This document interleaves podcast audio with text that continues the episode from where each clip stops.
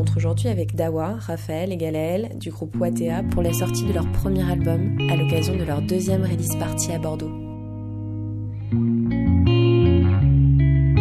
J'ai rencontré Dawa en 2012 et elle jouait toute seule dans la rue, elle cherchait des musiciens pour l'accompagner. Moi je jouais déjà de la basse dans d'autres groupes, donc on a commencé à jouer tous les deux, mais très vite on a intégré un autre ami euh, qui jouait de la percu, Gabriel accordéon et percussion. Et il est parti en voyage au bout d'un moment, au bout de deux ou trois ans. Un voyage un peu indéterminé au Brésil et euh, voilà, on savait pas quand est-ce qu'il rentrait. Moi, je préférais passer en lien avec des gens que je connaissais. J'avais pas envie qu'on mette des annonces ou enfin voilà que ça soit un peu un truc de feeling et de connexion.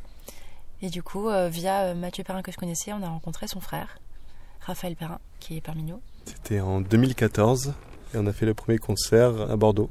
Les premiers EP qu'on a fait, on n'avait pas beaucoup de temps pour enregistrer, on était un peu frais aussi. Euh. Du coup, on avait envie vraiment de faire un beau disque en prenant notre temps et vraiment quitte à avoir des invités qui seront pas forcément là en live.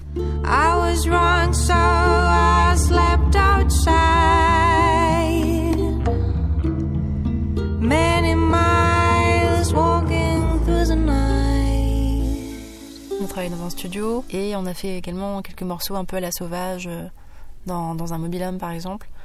Et c'était agréable parce que c'était aussi avec des gens euh, qu'on côtoie, beaucoup d'amis. Hélène de Miam Records qui nous soutient depuis plusieurs années. Et voilà, le CD euh, est né. C'est pour ça qu'on est là aujourd'hui, pour fêter ça et faire notre deuxième release party à Bordeaux.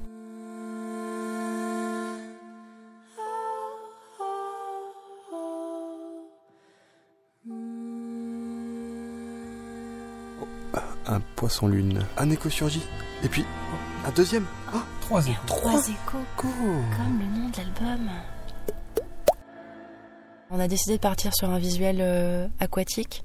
Donc c'est un dessin réalisé par Marine Cross qui, qui, représente une jungle sous-marine. On avait envie d'explorer peut-être les profondeurs, euh, quelque chose de plus onirique, peut-être un peu plus psychédélique que ce qu'on faisait avant. Avant on faisait beaucoup de, de balades, de choses très très pur. Le voyage est toujours là, mais il y a une recherche euh, plus aboutie, je dirais, ouais.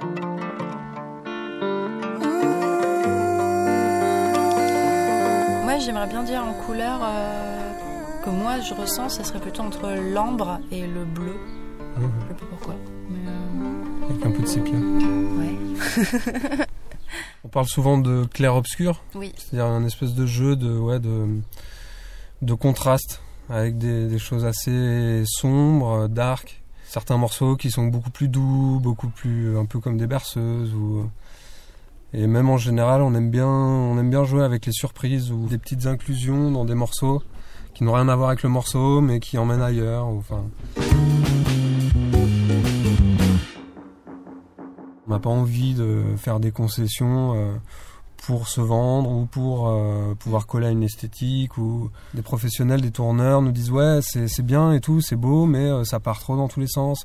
Il n'y a pas une esthétique qui se dégage euh, de ça, tu vois, c'est un peu éparpillé.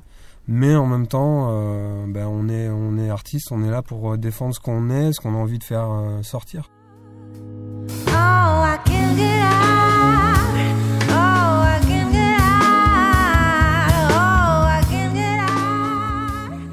C'est ce truc de ouais d'être surprenant, euh, de se laisser flotter, mais d'être toujours attentif quelque part, comme dans la vie.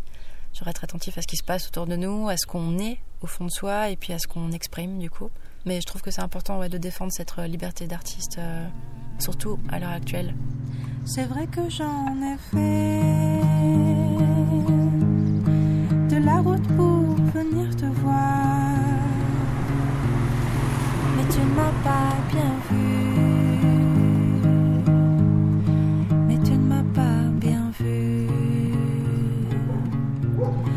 soleil est reparti aussi vite qu'il est venu. Et moi j'attends la pluie.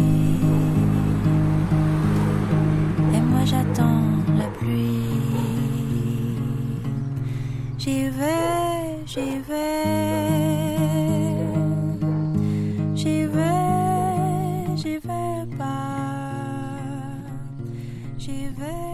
J'y vais.